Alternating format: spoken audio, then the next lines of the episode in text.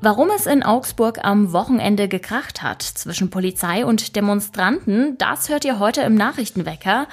Außerdem verraten wir, wo künstliche Intelligenz und Chatbots heute schon überall im Einsatz sind. Ich bin Greta Brünster. Guten Morgen. Nachrichtenwecker, der News-Podcast der Augsburger Allgemeinen.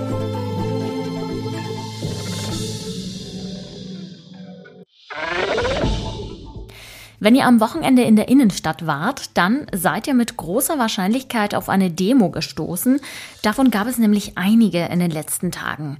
Am wildesten ist es aber gestern zugegangen. Da kam es bei einem Protestzug von Mitgliedern der Antifa zu Auseinandersetzungen mit der Polizei. Offenbar gab es dabei auch Verletzte. Mitglieder aus dem politisch linken Spektrum waren auf die Straße gegangen, um dagegen zu protestieren, dass neulich eine Razzia im Oberhauser Hans-Beimler-Zentrum durchgeführt wurde. Das ist ein beliebter Treffpunkt für Anhänger der linken Szene. Die Polizei war mit einem massiven Aufgebot in der Stadt unterwegs, auch mit Spezialkräften. Die rund 100 Demo-Teilnehmer versammelten sich nicht wie geplant vor der Deutschen Bank, sondern am Manzubrunnen. Dann setzte sich der Protestzug in Gang. Nach einiger Zeit hat die Polizei den Demozug gestoppt, offenbar weil die Protestierenden Banner seitlich verknotet hatten. Dabei kam es dann zu einem Gerangel mit den Beamten, mehrere Demonstrierende sollen dabei verletzt worden sein. Wenn ihr Besitzer eines Hauses oder einer Wohnung seid, dann habt ihr euch in den letzten Wochen und Monaten wahrscheinlich auch mit der Grundsteuer herumgeplagt. Das ist gar nicht so einfach, da alle möglichen Daten abgefragt werden, bei denen man im Zweifel erstmal nachfragen oder nachrecherchieren muss. Selbst die Kommunen haben damit so ihre Probleme. Die Augsburger Stadtverwaltung zum Beispiel hat es noch nicht geschafft, für ihre Grundstücke die Daten ans Finanzamt weiterzuleiten. Zum Glück wurde die Frist in Bayern nochmal verschoben, nämlich bis April. Aber ursprünglich waren die Abgabetermine vom Bund auf den 31. Oktober und dann auf den 31. Januar gesetzt worden. Die Stadt ist zuversichtlich, dass sie es bis April schaffen wird. Dabei hat sie einiges zu tun, denn sie besitzt Grundstücke im fünfstelligen Bereich. Die Augsburger Panther haben sich gestern mit einer Niederlage in Frankfurt in eine längere Wartepause verabschiedet. Nach einem heftigen Kampf mussten sie sich in der Verlängerung mit 3 zu 4 geschlagen geben. Jetzt deutet vieles auf einen Abstieg hin. Entscheiden wird sich das aber erst im April. Damit die Panther erstklassig bleiben, dürfte keiner aus dem aufstiegswilligen Trio Kassel, Krefeld und Dresden Zweitligameister werden. An der Unterstützung der Fans dürfte die Niederlage zumindest nicht gelegen haben. Die Panther-Fans lieferten sich in der ausverkauften Halle in Frankfurt ein Sangesduell mit den Anhängern der Gegner. Wir schauen aufs Wetter. Wolkig und regnerisch wird es heute. Besonders am Morgen ist mit Regenschauern zu rechnen. Also nehmt euch am besten einen Schirm mit. Die Temperaturen liegen zwischen 0 und 4 Grad. ChatGPT ist in aller Munde. Besonders viel Aufmerksamkeit hat der Versuch bekommen, ob die künstliche Intelligenz das bayerische Abitur schafft. Dabei sind künstliche Intelligenzen und Chatbots schon länger in unserem Alltag im Einsatz. Mehr dazu weiß mein Kollege Jakob Stadler. Hallo Jakob. Hallo. Ja, Jakob, sogar die Medizinprüfung hat ChatGPT ja bekanntlich gemacht und sogar bestanden. Wie ist es denn möglich, dass so eine künstliche Intelligenz eine Prüfung schafft? Da kommen tatsächlich immer wieder neue Prüfungen dazu, die äh, das Programm schon bestanden hat. Ähm, möglich ist das, obwohl eine künstliche Intelligenz ja nicht, nicht wirklich intelligent ist, weil dieses Programm mit Unmengen von Texten gefüttert wurde.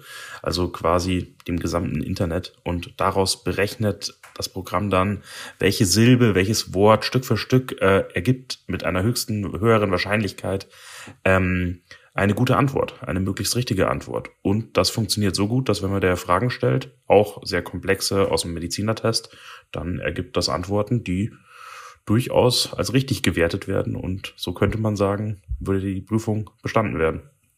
Jetzt besteht natürlich die Sorge, dass Schülerinnen und Schüler sich von so einer künstlichen Intelligenz ihre Hausaufgaben machen lassen könnten. Ist das Tool also eher negativ zu sehen in Sachen Bildung oder kann es auch Vorteile haben?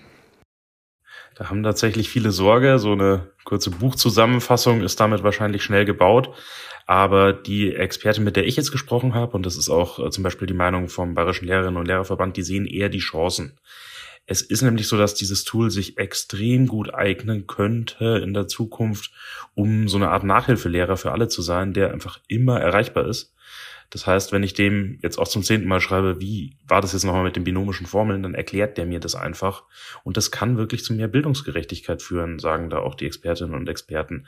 Weil so ein Nachhilfelehrer wäre jetzt dann nicht davon abhängig, äh, dass die, die Eltern zum Beispiel bezahlen können. Und es könnten auch Leute in Ländern, wo das Bildungssystem nicht so gut ausgebaut ist, äh, mit einem Handy und einem Internetzugang ganz äh, autark damit lernen. Gibt es denn auch Bereiche in der Wirtschaft, wo eine KI, also eine künstliche Intelligenz, helfen kann? Ähm, auf jeden Fall. Und auch diese KI-Chatbots, die werden äh, schon äh, angeschaut und es gibt auch schon Bereiche, wo sowas eingesetzt wird. Da gibt es zum Beispiel eine Firma, die sitzt mittlerweile in München, äh, Messenger People, wurde aber früher mal in Augsburg sogar gegründet.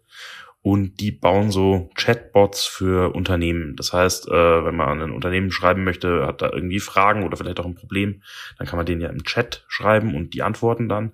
Und da ist es jetzt schon so, dass ein Teil der Antworten automatisch ausgegeben wird äh, dafür ist oft gar keine KI nötig, sondern einfach eine, eine simple Regel. Das heißt, wenn ich nach Öffnungszeiten frage, gibt er mir Öffnungszeiten raus. Die sind dann vorgefertigt, diese Antworten. Aber auch so ähm, das, was ChatGPT macht, also wirklich neue Antworten formulieren, wird da schon getestet. Bisher allerdings ist es in der Regel so, dass dann noch ein Mensch an der anderen Seite sitzt und dem gibt die künstliche Intelligenz dann mehrere mögliche Antwortmöglichkeiten, die äh, das Programm die künstliche Intelligenz selber verfasst hat und der wählt dann noch aus. Aber das kann sich natürlich immer weiterentwickeln und äh, da habe ich auch mit einem Experten gesprochen, der schätzt, das wird sich immer weiter steigern und äh, in Zukunft wird es recht üblich sein, dass wir mit einer KI schreiben oder Spracherkennung geht auch, also auch sprechen können. Die große Gefahr besteht bei so einer KI natürlich darin, dass man ihr mit der Zeit immer mehr vertraut und dann irgendwann blind vertraut und sie dann doch mal einen Fehler macht.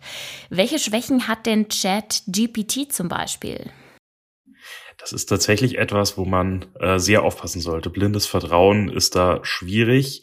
Äh, sieht man auch, wenn man ChatGPT testet. Man kann ja einfach auf die Seite gehen und mal ein bisschen rumprobieren. Und wenn man der Fragen stellt zu Themen, wo man sich gut auskennt, dann kann es gut mal passieren, dass was auch nicht ganz so richtig ist.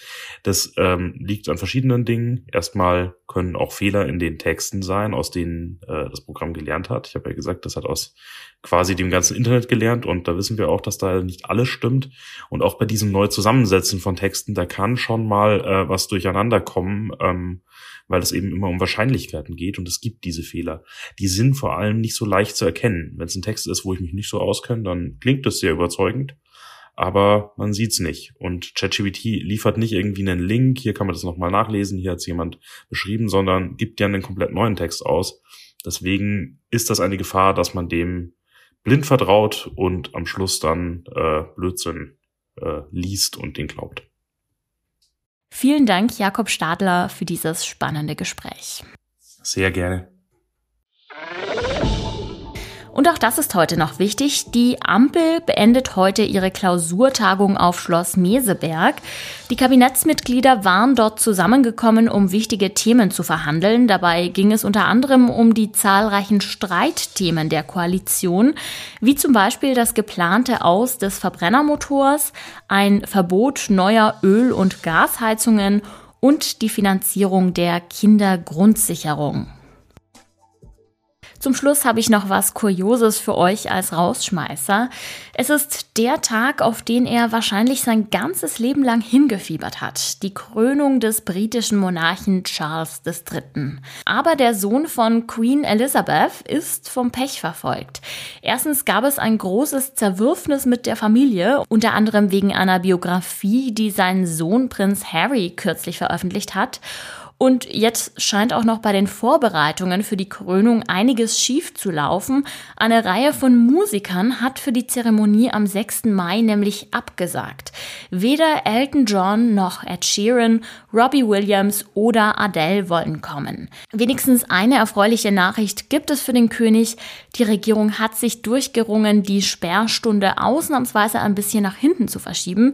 Das bedeutet, die Briten dürfen in den Pubs also zwei Stunden länger auf ihren neuen König anstoßen. Ja, in diesem Sinne wünsche ich euch einen majestätischen Start in die neue Woche. Ich bedanke mich fürs Zuhören und ich hoffe natürlich, dass ihr auch morgen wieder dabei seid. Redaktionsschluss für diese Folge war Sonntag um 24 Uhr. Mein Name ist Greta Brünster und ich sag ciao, macht es gut. Nachrichtenwecker ist ein Podcast der Augsburger Allgemeinen. Alles, was in Augsburg wichtig ist, findet ihr auch in den Show Notes und auf augsburger-allgemeine.de.